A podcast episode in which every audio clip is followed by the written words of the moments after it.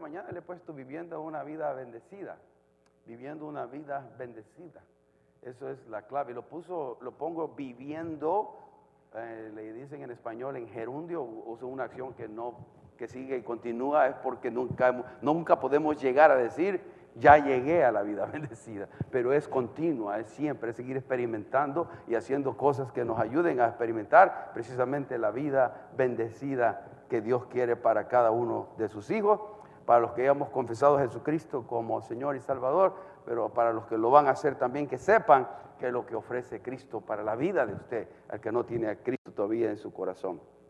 La iglesia de esta iglesia como otra, no debemos de ser este, una iglesia que, religiosa, ¿verdad? No queremos ser iglesia que prediquemos religión, sino queremos predicar o enseñar una relación dinámica con el Dios a través de su Jesucristo. Eso quisiéramos que, que se entienda que es una relación y que en esa relación encontramos vida. Es que pidamos al Señor que nos hable en esta mañana y voy a ser breve para luego poder pasar a, celebrar allá atrás. Hay comida, hermanas que han estado preparando ciertos alimentos, los que han traído un platillo y vamos a poder pasar un bonito tiempo allá atrás. Padre, háblanos en esta mañana, que tu Espíritu Santo se mueva en cada uno de nuestros corazones, que podamos escuchar tu voz, no la voz de un hombre imperfecto como lo soy yo, Señor, sino la voz tuya a través de tu Espíritu Santo. Tú conoces las vidas acá, yo no conozco a nadie, Señor. Apenas conozco la mía propia, Señor. Tú eres el que me revela cada vez más aquellas cosas que tienen que salir de mi corazón, de mi vida. Que, Señor, a ti sea la gloria y la honra y háblanos en esta mañana, en el nombre de Jesús. Amén. Amén. Había un alpinista, un alpinista que, esos alpinistas que les gusta subir a los montes más altos. ¿Cuál es el monte más alto que existe en el mundo? Ah, wow, fueron a la escuela. el monte Everest, ¿no? y, este hombre ya lo he hecho varias veces, pero sabe que para llegar hasta la cima en el monte Everest no es nada fácil. Muchas veces tienen que usar este, tanques de oxígeno, porque eh, la, altura es tan elevada que ya el oxígeno, el nivel de oxígeno o la cantidad de oxígeno en el aire es bien poca, ¿no? Y bueno, y alguien le preguntó a este alpinista, le dice, ¿por qué estás tú dispuesto a sufrir tanto? A, padecer tanto, ¿por qué te empecinas por llegar hasta la cima y pasar todas las dificultades que pasas, todas las limitaciones que pasas, todos los problemas que pasas para llegar hasta la cima? Y el alpinista miró al periodista y le dice, ¿sabes qué? Es obvio que tú nunca has estado en la cima. Porque si tú hubieras estado en la cima, supieras lo que se siente. Lo que se, usted experimentaría lo que yo experimentaría. Tú pudieras ver lo que yo he visto, pero porque no has estado nunca en la cima, no, no tienes idea de lo que es. Y con eso quiero decir, hermanos, entrar en este pensamiento. Todo lo bueno, todo lo excelente es cuesta arriba. Todo lo bueno, todo lo que es de buen nombre, todo lo que es digno, es cuesta arriba. Requiere esfuerzo, requiere dedicación. Y la, vida bendecida no va a ser, y esto es lo primero que quiero decirle, la vida bendecida no es ausente de adversidad, de dificultades o problemas. No es una vida fácil. Desgraciadamente muchos ah, enseñan que la vida bendecida es ausencia de problemas, ausencia de adversidades, ausencia de dificultades y no lo es. Yo le estoy dando una buena noticia aquí. No lo es. Entre más queremos buscar de Dios, cuesta arriba es cuesta arriba, va a necesitar esfuerzo, va a necesitar dedicación, va a necesitar determinación. No va a ser ausente de, problemas, de situaciones difíciles. Y mucha gente por eso tira la toalla cuando vienen los problemas, porque esperan que una vida bendecida sea fácil. no es fácil. No es fácil. la segunda cosa que quiero decirles rápidamente, la vida bendecida es bendecida porque Cristo está en ella. Porque sin Cristo no hay nada. No podemos decir tenemos una vida bendecida si Cristo no está en nuestra vida. El que hace una vida bendecida es la presencia de la persona de Jesucristo en la vida del ser humano. Muchos dice, pues, si me caso, voy a tener, ya tengo, ya soy, ya tengo una vida bendecida. Y el casado dice, si me, si separo, no, no, no. El soltero, eh, eh, o alguien dice, un joven, o si al llegar a esta carrera, si llegara a alcanzar esta, este título académico, nada malo, muy bueno. Si llegara a alcanzar esta, esta posición económica, si alcanzara, llegar a tener esta casa más grande, si llegara a tener ese carro que quiero, si llegara a poder hacer viajes, nada malo con nada de eso. es más, si lo, si lo llega a lograr, invíteme. Pero, pero no, no está ahí. No está ahí la paz, el gozo, la vida bendecida. Está en Cristo. Sin Cristo todo eso no tiene sabor, no tiene lo mismo. Los triunfos, los, éxitos no tienen el mismo sabor. Por eso, ahora abramos nuestra Biblia ahí en Mateo 5, Mateo capítulo 5, y comencemos a ver qué es una vida bendecida. Le voy a leer en una versión diferente, ¿no? porque aquí la tengo en la Reina Valera, pero usted sígame ahí en, la, Reina Valera. Yo la voy a leer por cuestión de claridad, que, que dice Jesucristo o constituye para Jesucristo una vida bendecida desde el punto de vista de Él, algunas cosas, y luego vamos a entrar específicamente en algunos versículos y darles cuatro cosas para que se lleven esta mañana para poder ver qué es una vida bendecida. Este es lo que se conoce como el famoso, ¿qué? El sermón del monte o la bienaventuranza o, o, el sermón del monte contiene la bienaventuranza, que son los primeros versículos que vamos a leer. Y dice, dice así el uno, cierto día al ver que las multitudes se reunían, Jesús subió a la ladera de la montaña y se sentó. Sus discípulos se juntaron a su alrededor y él comenzó a enseñarles. es, interesante que aquí Jesús sube a la montaña a lo alto, pero ahí dice que se sentó. Y toda la gente está parada. Así era antes, hermano. ¿Por qué usted no se para y yo me siento? Eso era antes. El que hablaba tenía que estar sentado y, los que oían estaban parados. Para que, fíjate que bueno, deberíamos de comenzar a hacer esa práctica. Es que quitar las sillas porque, porque me prestan más atención. Así no me están diciendo así, amén, amén. No se van a dormir, Pero dice, Dios bendice a los que son pobres en espíritu, el versículo 3. Y, dan, y, dan, y se dan cuenta de la necesidad que tienen de Él porque el reino del cielo les pertenece. Mire que me, fascina eso, porque el 3 de entrada nos dice que constituye una vida bendecida. Jesucristo dice, eh, enseñando ahí, Dios bendice, o, sea, una vida bendecida, bienaventurada, o macarios, tres veces felices, tres veces, o sea, dichosos son los que son pobres en espíritu y se dan cuenta de la necesidad que tienen de Él. La primera cosa bendecida, y ya la vamos a hacer énfasis, es que yo me doy cuenta de la necesidad que tengo de Dios porque el reino del cielo les pertenece a estas personas. El 4, Dios bendice a los que lloran porque serán consolados. Dios bendice a los que son humildes porque heredarán toda la tierra. Dios bendice a los que tienen hambre y sed de justicia porque serán saciados. Dios bendice a los compasivos porque serán tratados con compasión. ¿Usted quiere compasión de la gente? ¿Quiere que Dios le dé misericordia y gracia a usted? Pues dé también. Y no se la dé al, que es fácil dársela, hay que darle a la que es al difícil dársela. A su esposo, a su esposa. ¿no? ¿Y qué nos toca más? Ser compasivos. Y, eso, y no me quiero meter ahí, por eso, eso es profundo, hermano. Ultra, altamente profundo esto. Pero a veces la Biblia nos dice ser misericordiosos como yo soy misericordioso. ¿no? Ser misericordiosos unos con otros, amándose unos con otros. Amar, y eso constituye también las personas que están cerca de nosotros, extender ese tipo de gracia. Ser compasivos, debemos, porque Dios bendice a los compasivos. El que es compasivo, el que da misericordia, el que da gracia, dice Dios, yo lo voy, también le voy a dar misericordia. Así que cuando él comete, usted comete errores, fallas, Dios lo va a abrazar con su compasión y perdón y lo va a experimentar en su vida, porque está ejercitando eso hacia otros. El 8 dice, Dios bendice a los que tienen corazón puro, porque ellos verán a Dios. ¿Qué dice la reina Valera? En la Reina Valera el 8 dice, bienaventurados los limpios de corazón, ¿va? Porque ellos verán a Dios. ¿Cuánto necesitamos corazones puros y limpios en esta, en esta, en esta generación, hermano? Porque somos bombardeados a través de las redes sociales y nos están envenenando todo el tiempo e inyectando un montón de basura todo el tiempo. Y, lo peor, que nosotros los ponemos a comer esa basura.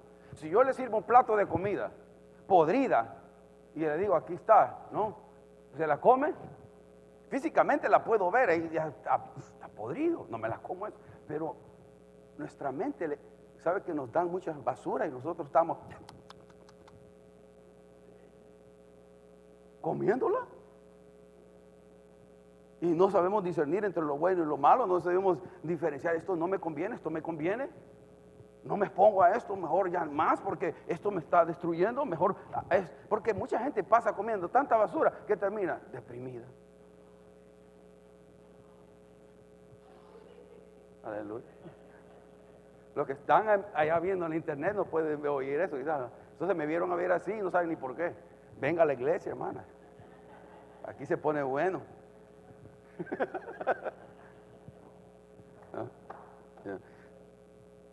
Los que, mire, Dios bendice a los que tienen corazón puro, porque ellos verán a Dios. Podemos, vamos a poder, con un corazón limpio y puro, vamos a experimentar las cosas que el Espíritu Santo tiene para cada uno de nosotros mejor. Pero cuando estamos en estas cosas todo el tiempo, eh, sobreestimulados por el internet y las redes sociales y nuestro teléfono, no, podemos tener esa claridad en las cosas espirituales. Estamos cansados todo el tiempo, con sueño todo el tiempo. Ya, ay, está bostezando. No es cierto, estamos cansados con la, con la mente achicharrada todo el tiempo, estamos sobreestimulados. Noticias de esto, noticias de acá, malas, y solo malas noticias son, hermano. Solo, todo es malas noticias. Es raro que uno encuentre una buena noticia en el internet.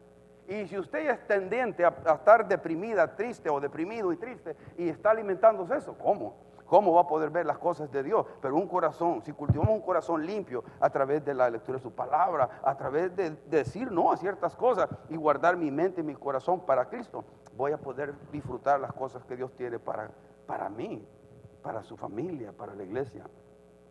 El 9 dice, Dios, Dios bendice a los que procuran la paz, porque serán llamados hijos de Dios. El 9, bienaventurados los pacificadores, los que siembran paz, porque ellos serán llamados hijos de Dios. Los que siembran la paz entre uno y otro hermano, no siembra discordia, sino busca que se reconcilien.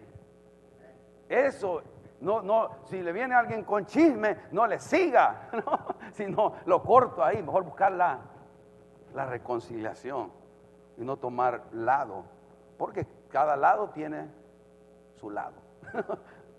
cada lado tiene su ser de reconciliación y dar beneficio de la duda ahí. Entonces, él, dice el 10, Dios bendice a los que son perseguidores por hacer lo correcto. Dios bendice a los que son perseguidos por hacer lo correcto, porque el reino de los cielos les pertenece.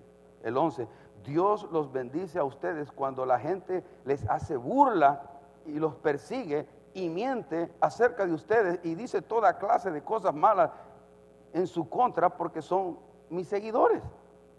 Alégrense, estén contentos porque les espera una gran recompensa en el cielo. Y recuerden que los antiguos profetas los persiguieron de la misma manera. Miren cómo termina la bienaventuranza, hermano, diciendo que, ah, muchas veces, hablando de una vida bendecida, va a haber persecución. ¿Cómo que en una vida bendecida hay persecución? Pero es parte de, tener una vida bendecida. Desgraciadamente hoy en los muchos púlpitos no se predica este tipo de realidades, ¿no? Eh, le predican de cosas que realmente simplemente le van a servir por un poco de tiempo cuando están bien, o en el contexto de un país donde se puede prosperar, como en Estados Unidos, pero no en un país tercermundista donde hay pobreza. El Evangelio tiene que funcionar en cualquier contexto, cualquier contexto político, cualquier contexto social, porque el Evangelio trasciende todo eso. Entonces, lo primero, para cómo puedo tener una vida bendecida, hermano, lo primero, le voy a dar cuatro cosas. ¿Cómo puedo tener una vida bendecida? Si usted me pregunta, yo le contesto. Pregúnteme, pues. ¿Cómo puedo, hermano, cómo puedo tener una vida? Primero, lo primero que debemos hacer, hermano, no es nada nuevo. Haga un esfuerzo de pasar tiempo con Jesucristo.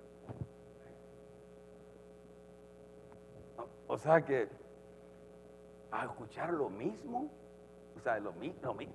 O sea, para yo poder tener una vida bendecida, tengo que pasar tiempo con Jesucristo.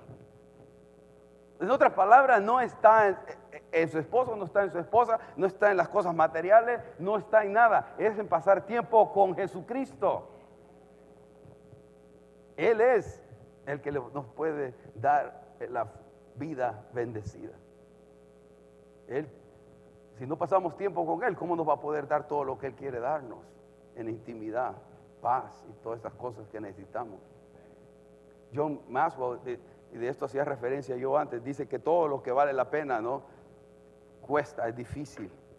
O como decíamos, ¿no? Es cuesta, es cuesta arriba.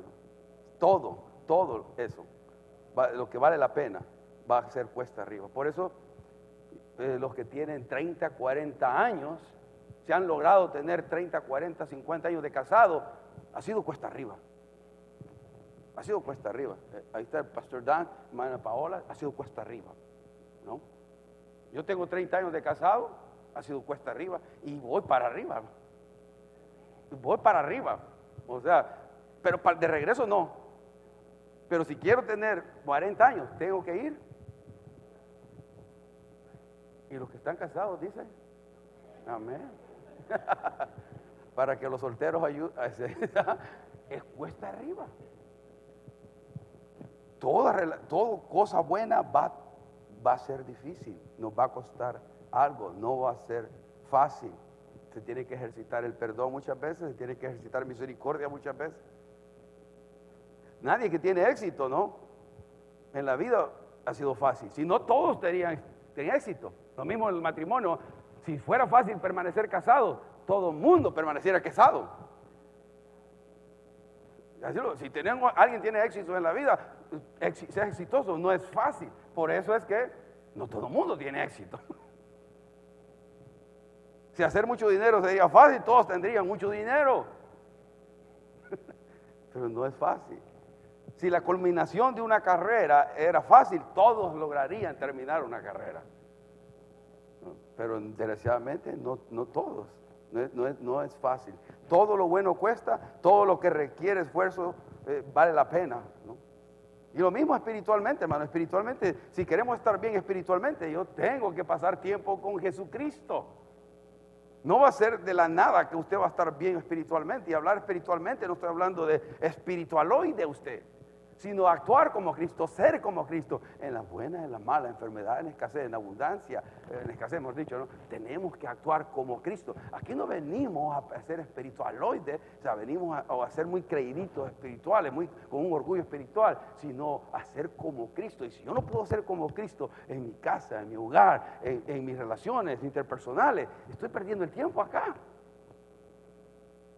No nos engañemos. Yo puedo tener todo el lenguaje, cristiano. Pero si en mi caso vivo como perro y gato. Y saben que nosotros somos así. Estamos y habla y suena el teléfono. Oh, hermano Marco. ¿Cómo está, hermano? Dios bendiga. Podemos tener control o dominio propio, ¿verdad? dije yo a un hombre por decir algo, pero así somos. ¿Cómo que si Dios no está viendo? ¿Cómo que si Dios se, tomó vacaciones por ese momento? pero, pero lo que va a traer, hermano, en nuestra relación con Cristo, si hacemos esfuerzo, si tomamos esa dedicación de pasar tiempo con nuestro Señor, eso es lo que va a traernos bendición si te da, alguien dijo esto, eh, si, si das tu mejor esfuerzo, si, si das tu mejor esfuerzo, lograrás el éxito algunas veces, pero experimentarás satisfacción todo el tiempo. A ver si entienden eso.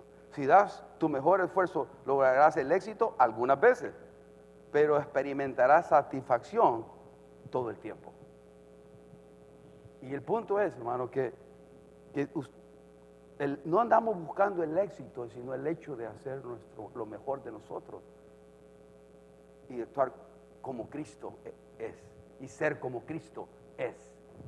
Y para ser como Cristo yo necesito pasar tiempo con Él, conociéndolo. Es Dios, si Dios es personal, ¿verdad? Cuando nos, ¿dónde ora usted? Dígame algunos de ustedes, ¿a dónde oran?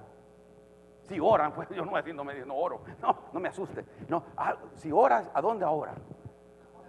¿En su cuarta? ¿En el cuarto? Pero ¿cuál es su lugar favorito? Digo, ¿cuál es su lugar favorito para orar? En, Israel, ¿no? ¿No? ¿Dónde? Cuarto, o sea, en su cuarto. ¿Y. ¿A otro? En su oficina, a solas. Ah, para mí es el baño, por eso. Yo quería ver a quién le gusta el baño. Hermana, ya está la hermana, gracias, ya está una nada más que le gusta el baño. Porque ahí nadie molesta, hermano. Nadie molesta. Y no me llevo el celular. No me llevo el celular. Nunca he entrado con celular a los baños, A menos que esté esperando una llamada de emergencia. Pero de ahí no me llevo un celular porque no quiero distracción. Me puedo llevar la Biblia, pero no me.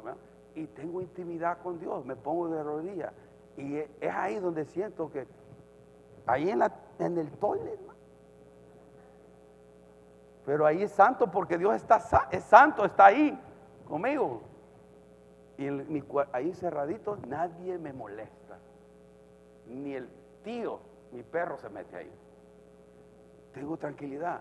Y es conocer a Cristo. Le estoy diciendo, busque al Señor. Pase tiempo con Él. aquí está, esa es la cita divina, la cita más importante que usted puede tener Mucha gente está poniendo siempre el dedo a otro, que no tengo paz por ese, que no tengo paz por ella, que no tengo paz por esto. Y lo, es usted la miserable, vaya de Cristo, hombre. Es Cristo el que llena todo. Ahora, las demás personas son añadiduras. Y cuando tenemos la llanura de Cristo, entonces aprendemos a apreciar a todo lo que está alrededor nuestro de una manera diferente, porque Cristo me cambia la manera de ver las cosas, porque quita el egoísmo, porque quita, la envidia, porque quita eh, las impurezas y puedo ver ahora con claridad, como ahora fue un día precioso, ¿no? Y puedo decir, gracias Señor por el frío y el sol, por primera vez me pude poner el saco hoy, Y sabe, este saco se cierra, mire, gloria a Dios. Por eso ya lo tenía guardado que rato. La segunda cosa, hermano, que, para poder tener una vida bendecida debemos admitir nuestra necesidad de Jesucristo. Mateo 5, 4, ¿no? Ahí nos dice, debemos admitir nuestra necesidad de Jesucristo. Mucha gente dice, yo no necesito de Dios, no necesito de nadie. Wow. Eso, eso no es cierto, hermano. Todos necesitamos de alguien. yo cuando oigo hablar a una persona así, me da compasión, hermano, la verdad mucha, mucha compasión, porque todos necesitamos de alguien. Todos. Yo soy el primero a reconocer, yo reconozco, soy débil, soy miserable sin Cristo. Soy, pero también soy lo peor sin la iglesia. Son ustedes los que me mantienen a, línea. queriendo o no queriendo, me ayuda a, pensar que debo dar cuenta a la iglesia. Cómo yo me, me comporto dentro de la iglesia, fuera de la iglesia. Pero necesito de Jesucristo. Mateo 5:4 dice, Dios bendice a, los que son pobres en espíritu y se dan cuenta de la necesidad que tienen de Él, porque el reino del cielo les pertenece.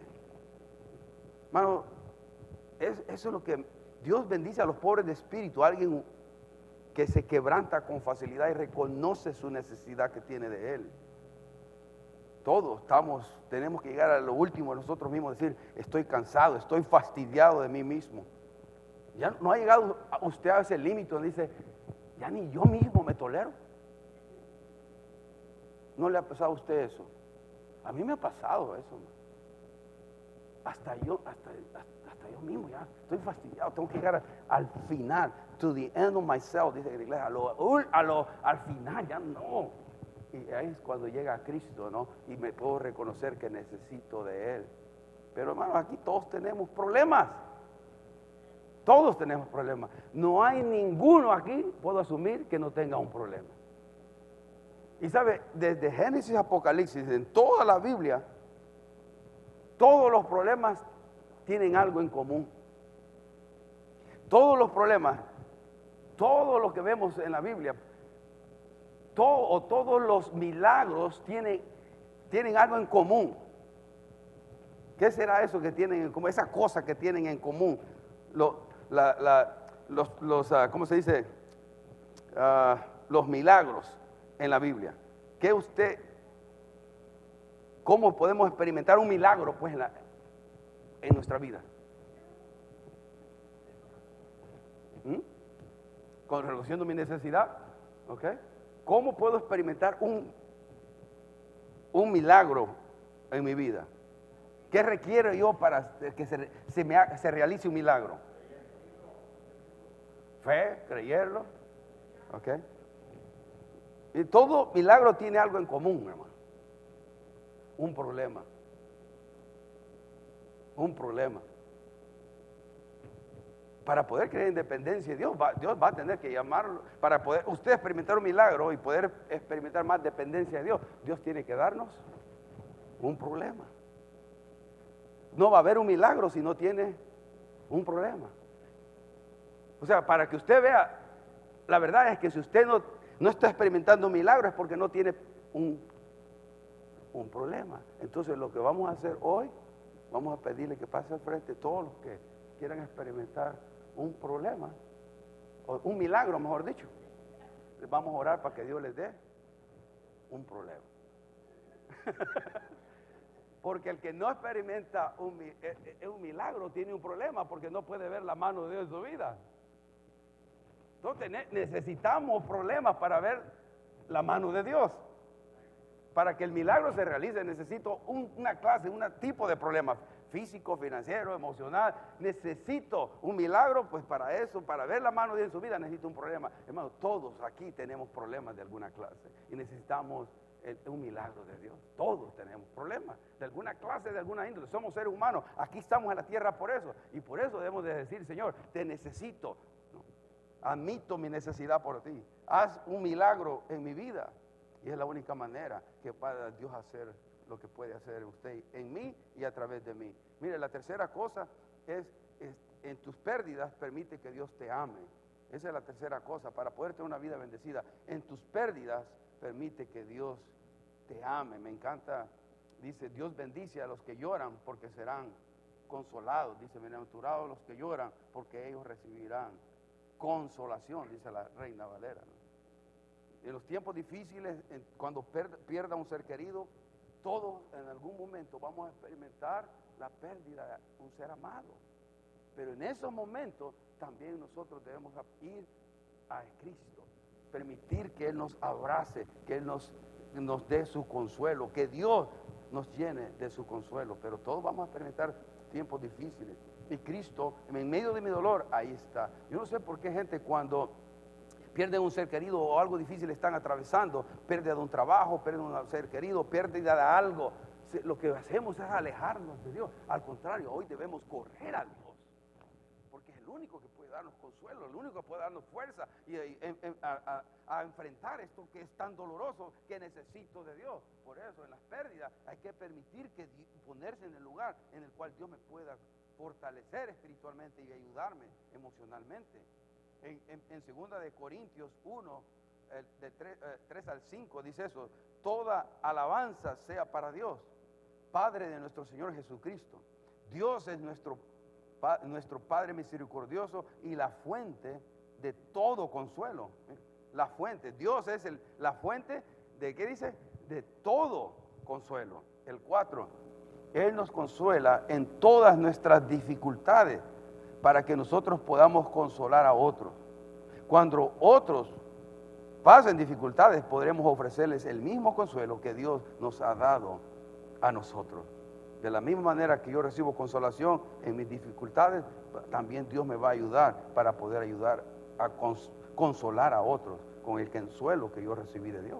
El 5, pues cuanto más sufrimos por Cristo, tanto más Dios colmará de, su consuelo por medio de Jesucristo.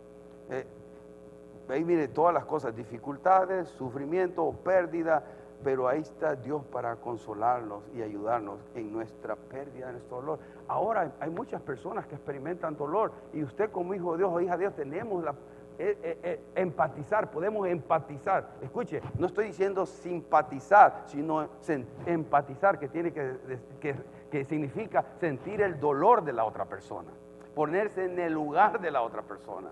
No solamente, ah, pobrecito, eso, es simpatía, ah, me da lástima. No, simpatizar es sentir el dolor de la otra persona. Y solo Dios puede ayudarnos a sentir el dolor de otra persona. Pero para eso también tiene que morir el ego, porque tengo que salirme de mis propias situaciones difíciles que estoy pasando y ponerlas en la otra persona para confortarla, para ayudarle, para sostenerla, para que Dios le, use a usted para dar palabras de ánimo a esa persona que está pasando una situación difícil, ya sea de pérdida de trabajo, pérdida de un ser querido, pérdida de un matrimonio. Todo eso necesita, ahí está usted para hacer esa persona persona la diferencia. Usted es la sal, la luz de este mundo. Nosotros somos para eso. Pero si nosotros siempre andamos en nosotros mismos, nunca pensamos en los demás. Por eso nos parecemos, en lugar de parecernos a un lago, nos parecemos al mar muerto. Porque todo lo que llega al mar muerto, ahí qué pasa? Se muere ahí. Y nosotros debemos ser como, como un lago, un río, ¿no? que está fluyendo el agua y, dentro del agua, pero sale por lo otro. somos de bendición, recibimos bendición para ser de bendición. Y no solamente estar pensando en nosotros, en nosotros, o, meditando en la eternidad del pollo, lambiendo nuestras heridas. Más pobreza. Y tendemos a tener conmiseración de nosotros en lugar de pensar, Dios, ¿cómo puedes tú usarme para ayudar a otras personas? Siempre se trata de otras personas. Todo esto es para otras personas. No es de nosotros esto, hermano. Pero si usted se pasa tiempo con Dios, y si usted reconoce que necesita a Dios y a Cristo, Dios le va a fortalecer y ayudarlo en sus propias situaciones. No está solo, no estamos solos. Cristo está con nosotros. Y Dios nos va a sostener en todo momento. Ahora, la última cosa, por esto voy terminando, voy bien. En la última cosa, vive una vida de, ¿cómo tener una vida de, bendición? Que hay que vivir, ¿no? La cuarta cosa, vive una vida de contentamiento. ¿Está contento usted? Se les nota a ustedes, ¿eh? Se les ve sonriendo. Sonriendo. Dice en Mateo 5:5, Dios bendice a los que son humildes porque heredarán toda la tierra. Mateo 5:5. Dice, los hijos de Dios somos dueños de todo aquello que no puede ser comprado. Por eso es que somos bendecidos. Los que somos hijos de Dios, ya tenemos cosas que no podemos comprar en la tienda. Yo no lo puedo enviar a Costco y le vayan a traer un galón de paz. Vaya a traerme un galón. ¿Quién tiene membresía aquí? Vaya a traerme un galón de gozo. allá al Costco o a Final o, a cualquier tienda que usted vaya. Me trae un galón así de tranquilidad. Y los hijos, eso no se puede comprar. Y nosotros, usted y yo somos dueños, dueños por la sangre de Jesucristo, usted ya tiene gozo, paz, es suyo. Dios lo compró para usted y para mí. Somos dueños de esas cosas que no se pueden comprar con dólares. ¿No? Vida eterna, vida abundante, vida con propósito. Todo eso ofrece, tenemos que para tener y disfrutar una vida llena de contentamiento. Pero aquí estamos en una nación, hermano, yo siempre he dicho esto, aquí hay tanta variedad y la variedad en lugar de hacernos sentir satisfechos, nos hace sentir insatisfechos. Todo el tiempo. Los comerciales están hechos para hacernos sentir que necesitamos ese producto que están vendiendo, porque si no lo compro yo no estoy completo. Y pues generalmente no lo vende una, una mujer en ropa normal, ¿no? Dando argumentos de por qué el producto es bueno lo vende una mujer casi semidesnuda, ¿no? Vendiendo un cepillo de dientes. y todo el mundo, todos los varones estamos interesados en el producto. Ese es el cepillo de dientes. Insatisfacción, un carro. Y es más, ve la de modelo, wow. Ve su esposa, wow. Comparación. Y el contentamiento y el contenta, es muerto o asesinado por estar comparando las cosas o, pensando, eso no lo tengo, eso lo quiero tener y hasta que yo lo tenga, entonces voy a ser feliz, hasta entonces voy a, ser, voy a estar tranquilo. Se va a quedar esperando, porque el, contentamiento no está en una persona, no está en una cosa. Usted, a los creyentes es pecado vivir en descontento, porque nosotros tenemos gozo, paz, la relación con Cristo, con Dios, ya tenemos la palabra de Dios, tenemos el Espíritu Santo, tenemos la iglesia, tenemos muchas cosas que son de bendición que usted no puede ir a comprar. Dios ya nos la dio las bendiciones para que las disfrutemos.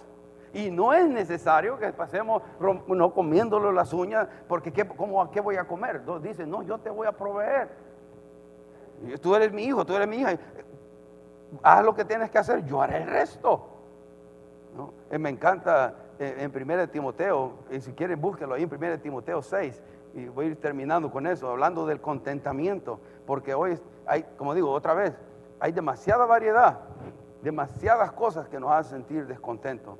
Yo, o sea, antes yo iba, me acuerdo, cuando estaba pequeño solo había una caja de, cereal. ¿Cuál era, man? A los de mi edad. ¿Ah? A la del gallito, ¿ah? La, que, la Kelo. Esa es la única que estaba en la, y hoy llego ahí y no sé qué llevar. No sé qué llevar. Y que a Andrés le gusta aquella, que al otro le gusta aquella. Y antes no, solo era la confle. Y eso que si teníamos para confle y esa Kellogg, nos iba bien porque realmente solo tomábamos leche solo los domingos, hermano. solo para el domingo había leche. Entonces los, los de mi generación saben que así, así crecimos, pues. Solo los domingos que tomábamos leche. Y ay, yo, toda la semana me pasaba viendo la casa aquel así. porque quería un poquito. Y no, pero no. Yo quería, no. Y ahora hay abundancia, hermano. Nuestros hijos tienen abundancia. ¿Y qué tienen ellos en común con nosotros? Nada. Porque todos, todos siempre están descontentos. Siempre les falta algo. Y nosotros era más fácil. No, era más fácil estar contentos porque no había con lo que, lo que logramos tener, estábamos felices. Y estábamos sumamente contentos. Mire ahí lo que dice en 1 Timoteo 6, del 6 al 10. Dice, el 6 dice, pero gran ganancia es la piedad, ¿no? ¿Acompañada de qué? De contentamiento. Porque nada hemos traído a este mundo y sin duda que nada podemos sacar. O sea, ¿cómo, cómo venimos a este mundo? Desnudos, ni ropa tenemos. Ahora, ah, si, cuando yo me muera me ponen un saquito así, ¿no? Así. El saco me llevo, pero yo no lo disfruto, hermano. Los gusanos lo van a disfrutar. O sea, me voy desnudo. Vine desnudo, me voy desnudo. no lo llevamos nada. Pero ¿por qué nos preocupamos tanto por las cosas entonces? ¿Por qué nos afanan tanto las cosas? ¿Por qué, es más, por qué me definen las cosas? ¿Por qué mi sentido de identidad viene de las cosas? Si no lo vamos a llevar nada. O sea, no quiere decir que no las apreciemos, que no las valoremos, pero a veces estamos afanados por las añadiduras cuando ya tenemos a Cristo en nuestra vida. Dice el 8, así que teniendo sustento, ¿qué es sustento? Comida, ¿no? Tacos, pupusas, hamburguesas, hot dogs, nachos con queso. Y abrigo, ¿qué es abrigo? Ropa también, también puede ser techo, ¿no? Estemos, dice, contentos con eso, contentos. Esa palabra se refiere a una mente que está contenta en su situación en la vida. Eso se refiere a esa palabra, contentos. Estamos contentos con tener alimento, ropita y techo, estemos contentos con eso. Pero muchas veces queremos más. ese es el problema, que nunca nos satisface nada. No estamos contentos con nada. Tenemos una casa bonita, un apartamento bonito, queremos otra casa más grande, con mejores muebles, con otro televisor más grande y, está siempre como porque el hermano o la hermana, el amigo o el compañero tiene aquel tremendo televisor, yo también quiero tener el televisor, pero ese compañero gana más que tú, cabezón. ¿Me entiendes?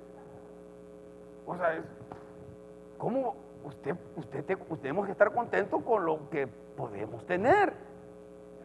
Y no, y no estarnos comparando. ¿No? Y, después vamos a, las tarjetas, no, pues, aquel tiene un televisor, yo también quiero tener el televisor. Y después está afanado pagando el crédito. Estamos, tengo que pagar el televisor de las letras, ¿no? No, eso, eso no es la manera que Dios quiere que vivamos. Dice, así que teniendo sustento y abrigo, estemos contentos. Ahora, ¿quiere decir que me va, a conformista? No, si usted puede hacerse un ahorrito y quiere tener algo mejor, está bien, hágalo. Lo estoy diciendo, no, preste, no piense que de ahí va a surgir el contentamiento. ya el contentamiento está en Dios. Y debo decirle, Señor, gracias por el sustento, por la comidita, frijoles, queso, crema, eso hay, hay huevito, hay tortillas, hay pan dulce, hay bolillo. ya me pasé yo, no, no. Así comemos, va. Como hispanos nos gusta comer o los tacos, no, busas o lo que sea. Estamos contentos con eso y abrigo, la ropita ¿no? que tenemos. Ahora, ahora esté contento también como usted es, como somos. Bueno, porque a veces uno quiere que soy muy grande, que soy pequeño, que soy muy gordito, que soy muy flaquito, ¿no? que soy claro, que soy negrito. Dios no mira eso, man. Estamos, estamos, yo soy narizón, pues, tu papá era narizón, ¿qué espera? Es lo, que somos, ¿eh? Pero estar contentos, verse bien uno, sentirse bien de sí mismo. Pero ¿qué es lo primero que hacemos ver al espejo? Estoy, estoy, estoy, gorda, estoy ya yo. Todo gordo estoy yo. Y uno se está viendo, mira aquí las canas. Y siempre está viéndose mal todo uno. En vez de decir, qué simpático estoy, qué bonita estoy hoy. Hoy me miro bien. Hermano, si nadie le va a decir, dígase usted. Porque eso lanza un mensaje a usted mismo, es decir, estoy contenta, estoy contento como Dios me ha hecho a mí. O sea, yo siempre ando jugando, y los hermanos me conocen, yo siempre ando jugando con mi estatura, hermano. Porque a mí no me, no me, molesta. ¿no? Somos pequeños, los que somos pequeños somos pequeños. ¿no? Está bien. No importa, pero tengo hermanos grandes que me alcancen lo de arriba. ah, ah, ¿no? Que el Ru me está diciendo, quita, habíamos puesto algo ahí de feliz cumpleaños para mi hijo y, me dice, voy a esperar a Denis que venga. Y, yo, Andrés que venga, porque Andrés es más alto. Yo alcanzo ahí, tú no alcanzas ahí. y eso, sí, le dije, yo pongo una silla, pero me dice, la vas a arruinar, la vas a quebrar. no, pero estar contentos como somos, hermano, manda un mensaje a, a los demás de que estamos bien en Cristo también. Y son un pueblo de Dios que estamos tranquilos. Dice el 9 el 9 ahí, dice, porque los que quieren enriquecerse, por eso es el problema, que por eso debemos estar contentos, porque los que quieren enriquecerse caen en tentación y lazo y en muchas codicias necias y dañosas que hunden a los hombres en qué? Mire, destrucción y, perdición. El que quiere y busca enriquecerse a como dé lugar, eso, eso trae muy malas consecuencias. El 10 dice, porque raíz de todos los males es el dinero. Es el amor al dinero. El dinero no es malo. Ayer pudimos ayudar gracias a que teníamos dinero para comprar lo que tuvimos que comprar y bendecir a, los, a las personas que vinieron. Ahora, porque raíz de todos los males es el amor al dinero. El dinero no es malo, el dinero es amoral, ¿no? Se le dice, no, es, no es bueno ni malo, pues. El amor, esa avaricia, esa codicia de querer cada vez tener más y nunca estar satisfecho, eso va a traer problemas. Dice, el cual codiciando algunos, no deseando cada vez más, se extraviaron de la fe, se alejan pues de Dios y fueron traspasados de muchos dolores. Yo, mire, muchas veces he conocido y si conocemos nosotros personas muy ricas, multimillonarias, que son miserables. Porque la verdad es que tener dinero, si alguien no tiene a Dios, pues es la persona más miserable. Ah, hay personas, los ricos, los ricos saben, los ricos ya saben, hermano, que el gozo y la paz no está en el dinero. Los pobres pensamos que ahí está. Y seguimos pensando que si tengo cierta cantidad de dinero, eso me va a traer a mí paz, tranquilidad y seguridad. Si hay cierta clase de seguridad, si hay cierta clase de tranquilidad, pero no habla del corazón, la, que realmente importa. Porque sí, el dinero sí, podemos comprar cosas, podemos ir cosas, podemos bendecir. Hay cierta seguridad. Claro, porque si usted no paga su casa, lo sacan. Si usted no paga su carro, se lo quitan. Todo es, cierta seguridad, cierta tranquilidad. No es malo, pero no está en él la fuente de gozo, de paz, tranquilidad. No está en eso. Si no, los ricos fueran felices. No se estuvieran tirando del piso más alto para abajo. Porque no encuentran sentido a la vida. Porque ellos lo tienen absolutamente todo. Y pueden comprar lo que sea. Porque no, hay gente que no, que no tiene que trabajar un día más y no va a poder gastarse el, dinero, el dinero que tiene, aunque lo esté desperdiciando. Increíble eso. Usted y yo nunca vamos a experimentar eso. Bueno, si usted lo experimenta, dígame acá. Podemos hacer muchas cosas con eso. Pero ¿sabe qué? Cuando usted tiene recursos y bendice a otro, por pequeño que sea, ah, es algo de lleno de, cuando se bendice a alguien que no le puede pagar de regreso, mucho más. Mucho más. Cuando le damos a alguien que no tiene la capacidad de decirme de nada, solamente decirte gracias. Y le damos la ayuda. ese, ese, es gozo. Es, eso es vivir, vivir contento para el Señor. Vivir contento delante del Señor y delante de los demás. Y termino con este pensamiento que está ahí en, su pantalla. Dice, contentamiento no es la satisfacción de haber alcanzado todo lo que deseamos en la vida, sino que es el darse cuenta de qué? De todas las bendiciones que, que ya tenemos. ¿Cuántos son bendecidos acá? Amén, hermano. Ya estamos bendecidos. No esperemos más bendiciones. Ya tenemos muchas bendiciones. Hermano, ya, mire, yo aquí estoy paradito.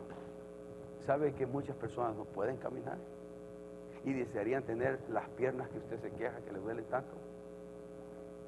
¿Sabe que hay gente que no tiene manos? No puede agarrar algo. Depende de otras personas que le alcancen todo. Y, tenemos muchísimas bendiciones. No podemos, mucha gente no puede ver la luz del día. No puede escuchar una melodía, una alabanza. Hay muchas cosas que no pensamos nosotros que son bendiciones y, que nadie, y que no se puede comprar con dólares, hermano. El gozo, la paz. Hay cosas, hermano, por ejemplo, su nombre está escrito en el libro de la vida. Si usted muere, va a la eternidad con Cristo. Imagínese, eso. Y usted no lo hizo, no merece, no lo merecemos, pero Dios nos lo dio ese regalo de vida eterna. Son cosas que ya tenemos ya, ahorita podemos disfrutarla. Y que no el sistema, ni el mundo, ni Satanás nos quiera robar, hermano, ese, e, e, de vivir una vida contento para el Señor. Contento con los que están alrededor nuestro. No, permite que el diablo le robe eso. No, usted tiene que tomar la determinación de decir, yo voy a vivir una vida en agradecimiento a Dios, en gratitud a Dios. Y comienza una actitud desde aquí reconociendo lo bueno que es Dios con usted y con todo lo que Él nos da. ¿Por qué no se pone en pie y vamos a orar? Para que vayan estirándose un poquito. Gracias Señor por las bendiciones que ya tenemos, Padre. Inmerecidamente, inmerecidamente tenemos tantas cosas, Señor. Porque tú nos conoces que realmente no, no merecemos nada. Fallamos, muchas ocasiones, pero aún así, tú eres nuestro proveedor, tú eres nuestro sanador, tú eres nuestro salvador. Alienta nuestro corazón, Señor, a buscarte cada día más, a buscarte en nuestra intimidad contigo, a reconocer mi necesidad de ti, al dejar que me abraces en mi dolor y, Señor, y a vivir en contentamiento cada día, para poder decir, yo tengo una vida bendecida y no de estar deseando más cosas que ya tú ya no las diste, cosas externas, y poder disfrutar las cosas que vas a añadir a nosotros como extras bendiciones, Señor, pero verlas como eso, como extras bendiciones, bendiciones que se super añaden a cosas que ya tenemos. ¿Y cómo nos vas a dar más, Padre Celestial, si a veces nosotros no te damos gracias por las que ya tenemos? La vida, la salud, la familia, los hijos, trabajo, por humilde que sea, tú nos das todo. Y Señor, y aunque a veces hay apuros, no nos falta alimento. Y aunque a veces hay situaciones difíciles, no nos ha faltado techo. Y tú eres, has sido fiel con nosotros. Fiel a nosotros, a pesar de que nosotros muchas veces no, no te hemos sido fiel. Padre, gracias por tu amor y tu misericordia que nos das cada mañana. Danos un corazón en este día de, acción de gracias, que haya una gratitud genuina, real, por todo lo que tú eres para nosotros y todo lo que tú nos has dado. Alienta y guía a cada uno de los que estamos acá, Señor, para poder hacer tu voluntad, poder caminar cerca de ti, poder estar cerca, disfrutar tu presencia. Anímanos a leer tu palabra, motívanos a orar, motívanos a pasar tiempos de intimidad contigo, hacer un lado el teléfono y agarrar la Biblia, hacer un lado el, iPad o el televisor y poder agarrar un buen libro que me edifique, Señor, o escuchar algo que me haga, que edifique mi vida. Ayúdanos a alimentar nuestra alma, ayúdanos a alimentar nuestro espíritu de una manera correcta y tener una dieta buena, Señor, en nuestra mente y corazón y espíritu para poder, Señor, estar fuertes y estar sanos en todo el sentido de la palabra y poder echar fuera toda la basura que hay allá afuera, Señor. Que lo único que hace es aumentar el enojo, es aumentar la depresión, es aumentar la tristeza. Pero, Señor, ayúdanos a que esa dieta espiritual, esa dieta eh, que podamos tener en nuestra alma pueda, Señor, cada día más ser más sana para tener vidas más sanas.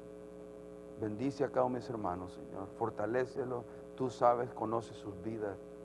Ayúdanos a cada uno de nosotros. No hay ni uno acá que no seamos candidatos para un milagro, Señor, porque todos acá tenemos un milagro, tenemos un problema grande, Señor, que solamente tú puedes resolver. Solamente tú puedes resolver. Hermano, ¿y dónde está usted ahí? Pídale por un milagro en su vida. Pidámosle al Señor por ese milagro que hemos venido orando y solo Dios lo conoce. Pero aquí está en el lugar correcto para pedirle a Él en su intimidad. Pídale un milagro a Dios en ese problema. Pídale a Dios. Dios es grande, bueno, Él es poderoso, Él escucha, Él le, Él le ama, Él nos ama. Pidámosle. Dejemos que Él decida cómo va a responder, pero oremos con fe pidiéndole para ese milagro que necesitamos, en ese problema que tan grande que para nosotros se ha hecho como un, un Goliat, Señor, pero digámosle a, ese problema lo grande que es nuestro Dios. Padre, bendice a cada uno de los que estamos acá dándonos fe para no tirar la toalla y no darnos por vencidos, Señor. Y, que seguir creyendo, inclusive seguir esperando, esperando, que no es fácil a veces, Señor para que, esperando la realización de ese milagro, pero seguir confiando porque tú eres el único que puede resolverlo. No hay nada ni nadie. Y ayúdanos a cada uno de nosotros a tomar la postura espiritual de dependencia a ti, la postura de, de, estar delante de ti en total sumisión y en completa dependencia contigo, para que tú obres en nuestra vida, Señor y en la vida de mi familia, de nuestras familias, Padre. Gracias, lo ponemos en tus manos.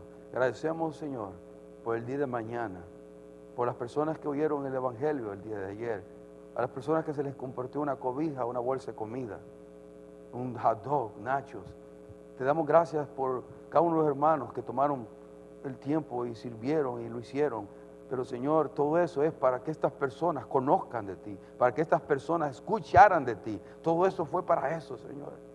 Para poder decirles que Cristo les perdona, nos perdona nuestros pecados y que tenemos esperanza más allá de este mundo temporal y pasajero. Señor, esos corazones que escucharon tu palabra en el nombre de Jesús, esa semilla que fue sembrada en sus corazones, a través de la palabra o a través de nuestros hechos, haga la diferencia, Señor, en sus corazones hoy.